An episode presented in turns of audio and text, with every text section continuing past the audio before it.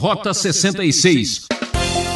Nós temos aqui uma espécie de psicologia celestial, né? Porque quem dá aula de psicologia aqui no departamento universitário uh, celestial é o próprio Deus. Ele que indica para Gideão como devem ser feitas as coisas, né? Agora a conversa é com a gente aqui no Rota 66. Continuamos nossa exploração no livro de Juízes e hoje destacamos os capítulos 7 e 8. O tema da aula do professor Luiz Saião será Passar uma noite em Midian. Quem não gostaria de viver uma aventura dessas, hein? Mas não é isso que você está pensando. Estamos falando sobre coragem em meio à escuridão.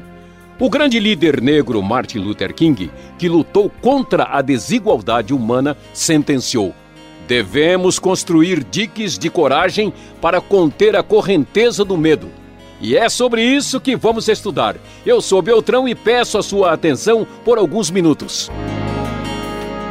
Como nós já estudamos no capítulo 6, Deus convocou Gideão para libertar os israelitas do poder dos midianitas. Então, vamos à leitura do texto da nova versão internacional da Bíblia para ver o que acontece em Midian e hoje você vai juntamente conosco com Gideão passar uma noite em Midian para ver o que acontece naquele lugar tão especial que Deus traz o livramento. Não estará, nós não estaremos contemplando as belas praias de Itapuã, como diz a música popular brasileira, mas sim a batalha tremenda numa noite em Midian.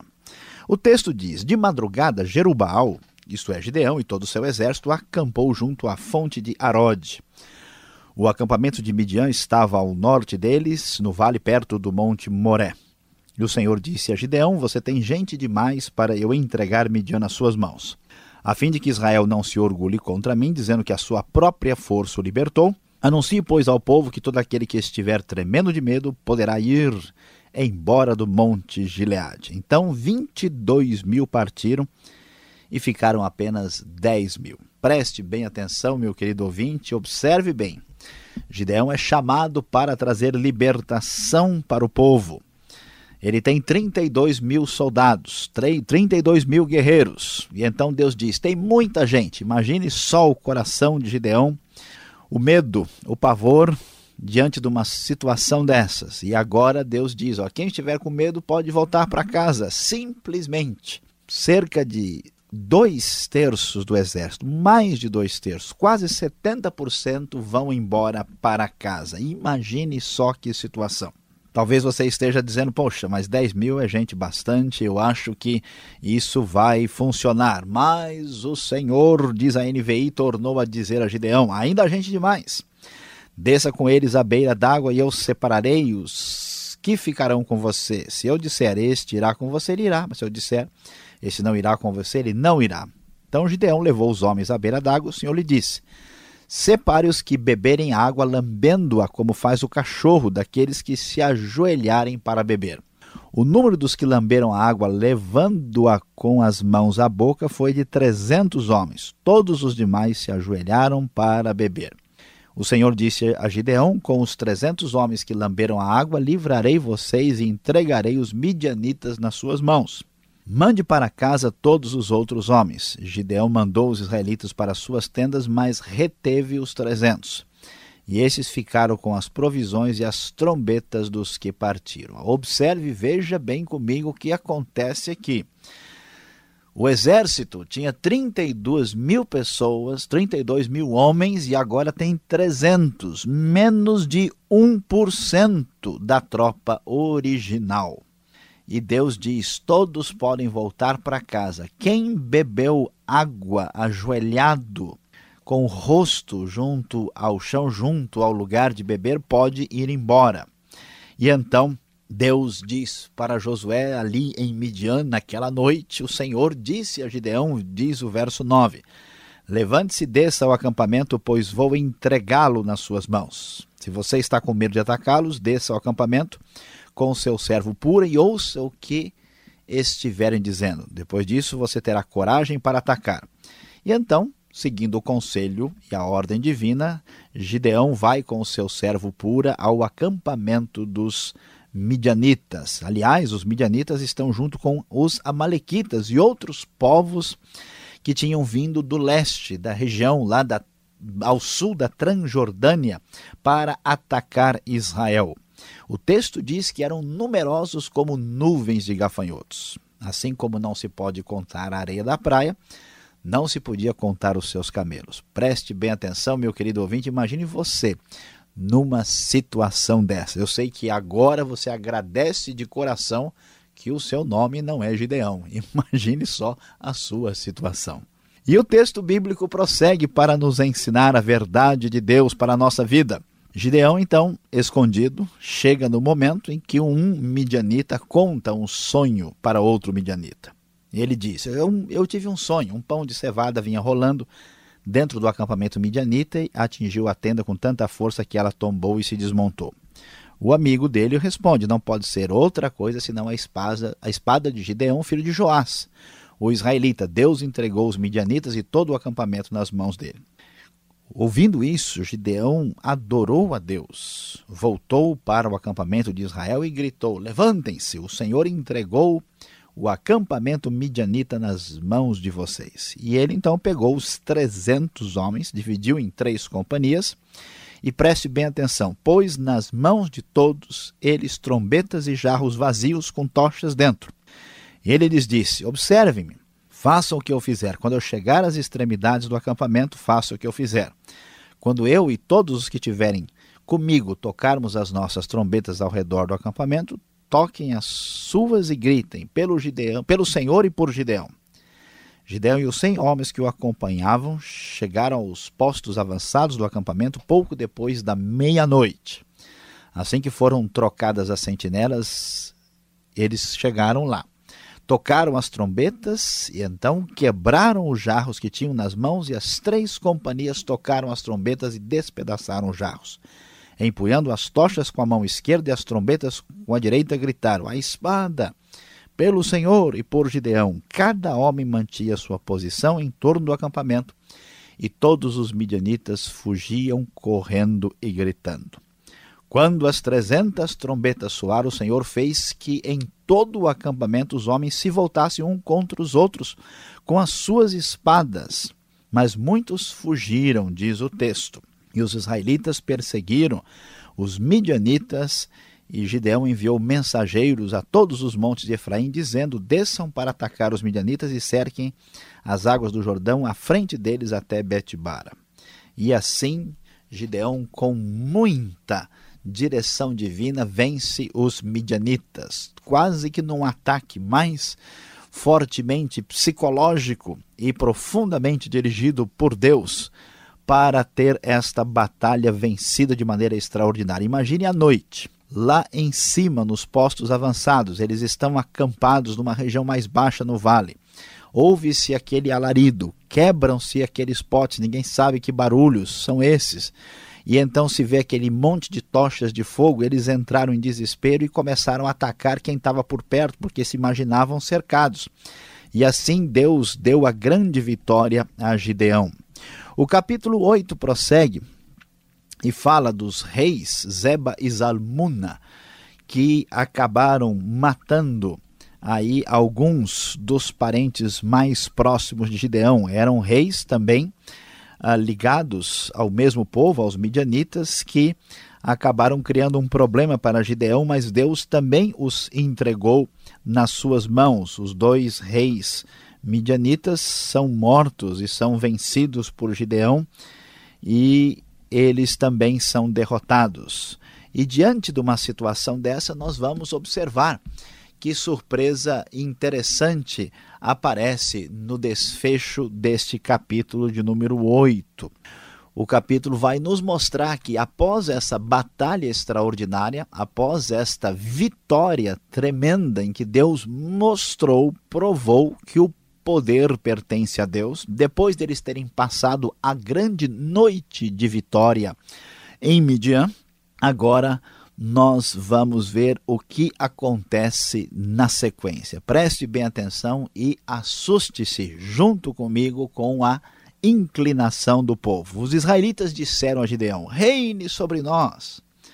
Você, seu filho, seu neto, pois você nos libertou das mãos de Midian. Olha só, em vez de observar o que o poder vem de Deus, toda a percepção do povo é que o poder vem de Gideão.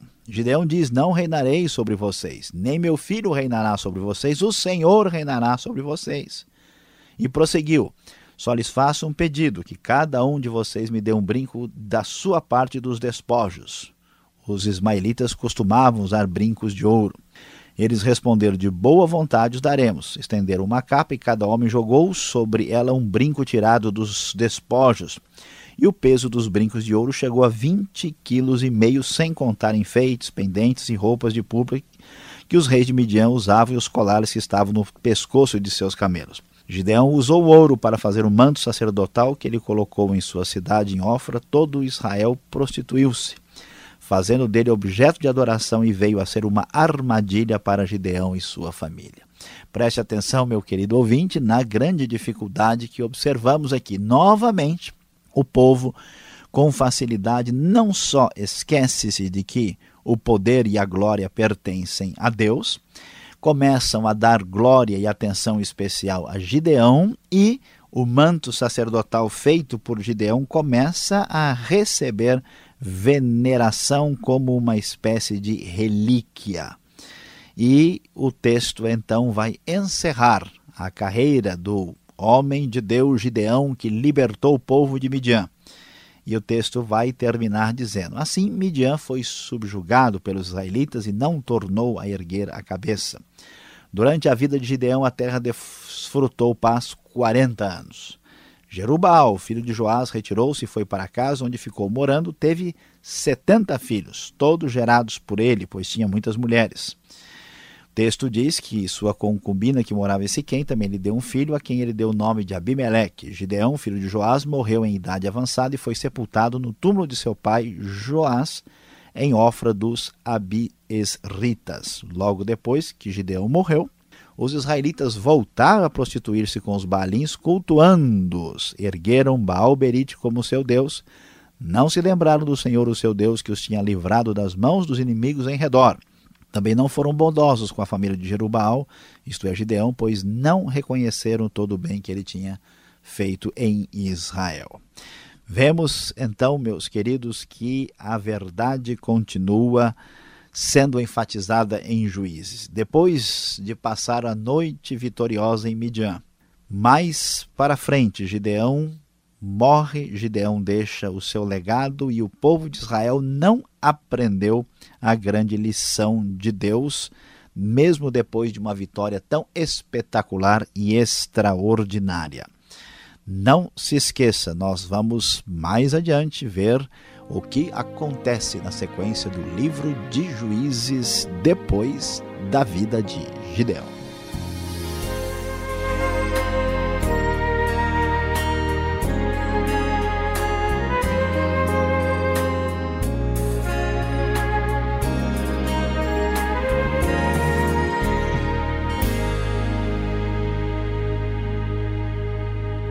Você acompanha o Rota 66, o caminho para entender o ensino teológico dos 66 livros da Bíblia. Estamos no Antigo Testamento estudando Juízes, capítulos 7 e 8. Tema da aula: Passar uma noite em Midian. Esse programa que é produção e apresentação de Luiz Saião, criação e redação Alberto Veríssimo, na locução Beltrão. E marque lá Caixa Postal 18.113, CEP 04626-970, São Paulo, capital. E-mail, rota66 arroba transmundial.com.br. E você já sabe, essa é uma realização transmundial. E na sequência, fique com perguntas e respostas.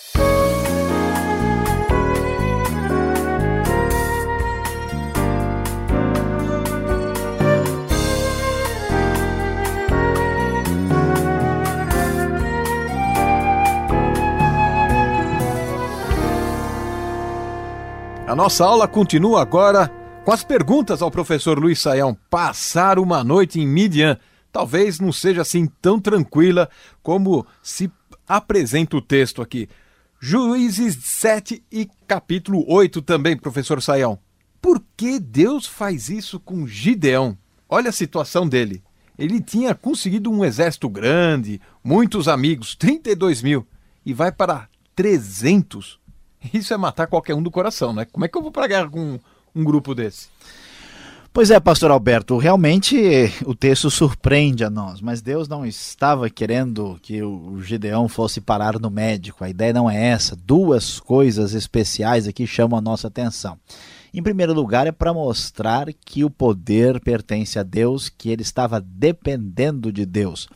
Então, uma batalha com poucos da parte de Deus é mais garantida do que com muitos que nada tem a ver com a direção de Deus. Então, para que não se imaginasse que ele tinha vencido pelo poder da sua força, né? Vamos até uh, observar logo no começo do capítulo 7, nós temos, né, essa ideia a fim de que Israel não se orgulhe contra mim, dizendo que a sua própria força o libertou. Textual, textualmente nós temos aí já uma razão. A segunda razão é que é uma questão até de estratégia, né? Mais vale você usar uma força menor mais bem planejada e pensada do que você ter um grupo grande. Não adianta fazer as coisas assim mal feitas e com muita expressão e visibilidade. Um grupo menor tem muito mais capacidade de ação se fizer as coisas de maneira bem planejada e organizada. Então, aqui vemos que o Deus da batalha é o Deus que mostra que dele é o poder e também é o Deus da estratégia. Em sua aula agora, na primeira parte do programa, você falou em psicologia, né? Foi Deus quem deu a vitória a Gideão, no caso aqui? Ou o Gideão usou aí de algum artifício de psicologia mesmo para poder, né, sair dessa?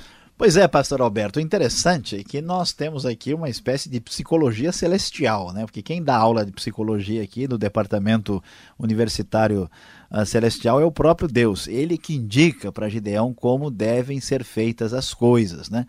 E, e, chama atenção, porque veja bem, os midianitas estão acampados no vale, estão lá embaixo. O pessoal aparece lá em cima. Você imagina, depois da meia-noite, né? Aqui a noite, a famosa noite em Midian.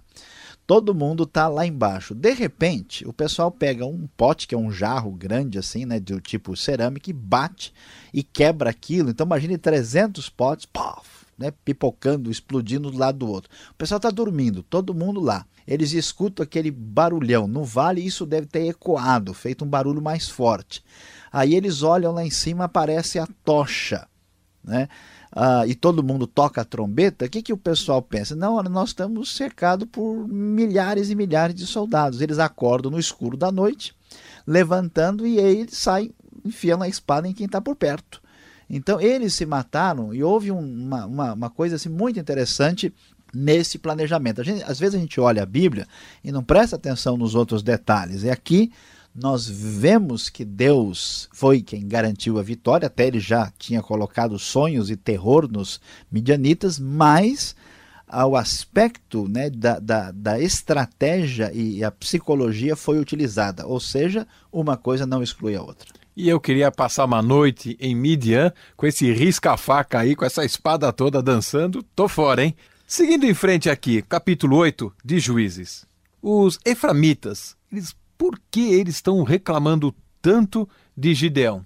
Pois é, pastor Alberto, é melhor ir passar a tarde em Itapuã, porque em Midian a coisa não está fácil e fora de Midian também não está ajudando. Porque veja bem, né, uma vez que eles recebem a vitória, o que acontece? Acontece que o pessoal de Efraim resolve reclamar, quer dizer, se a batalha contra Midian é pouca coisa, já tem gente dentro do próprio povo reclamando e criando confusão. O texto então nos diz no começo do capítulo 8 o seguinte, né, que eles dizem, os efraimitas dizem a Gideão, por que você nos tratou dessa forma? Por que não nos chamou quando foi lutar contra Midian e o criticaram duramente? É igual a igreja, né?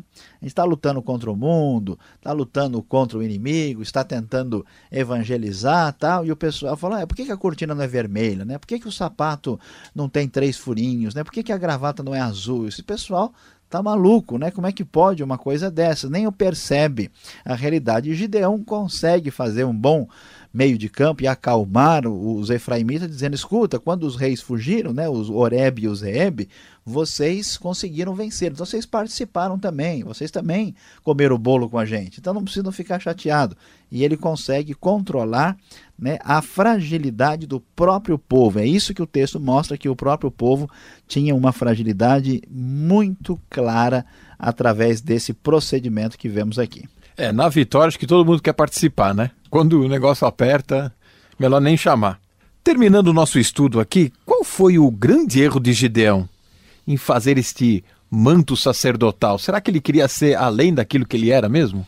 Pois é, pastor Alberto, é uma coisa interessante. Vamos uh, observar o que, que acontece de fato nessa situação. A família de Gideão já tinha um passado envolvido com idolatria. Lembre-se disso, né? O pai dele lá, o Joá, já estava ah, envolvido com isso. Eles estavam ligados com Baal. E aqui o povo fez toda uma homenagem especial, Gideão vai reinar, e ele conseguiu, agiu corretamente, diz, não, o Senhor vai reinar, mas ele, vamos dizer assim, acabou cedendo um pouco. E ele, o, o, esse manto sacerdotal era ah, uma vestimenta do sumo sacerdote. Né? E lá, por exemplo, onde estavam o urim e o tumim, que era usado para saber a vontade de Deus. E, e, então ele fez esse objeto sagrado, né, usou o ouro que foi trazido, parece que abrindo um espaço para alguma espécie de símbolo de autoridade, né, que passou um pouco da conta. E isso fez com que o velho problema da idolatria tomasse conta e Gideão, aquilo que foi que deveria ser usado para discernir a vontade de Deus, acabou ficando no lugar do próprio Deus recebendo adoração. E aí as coisas ficaram muito complicadas e o texto diz que isso virou uma armadilha para ele e a sua família. Isso mostra para a gente que mesmo que uma pessoa seja vitoriosa e seja capaz de coisas extraordinárias, ela não está livre de fazer uma grande bobagem. Então todo mundo precisa tomar cuidado e dar atenção à palavra de Deus. Opa, obrigado. Olha aí, fica o alerta e a advertência, hein? Vamos tomar cuidado e você fica um pouco mais com a gente. Vem agora a aplicação do estudo para você.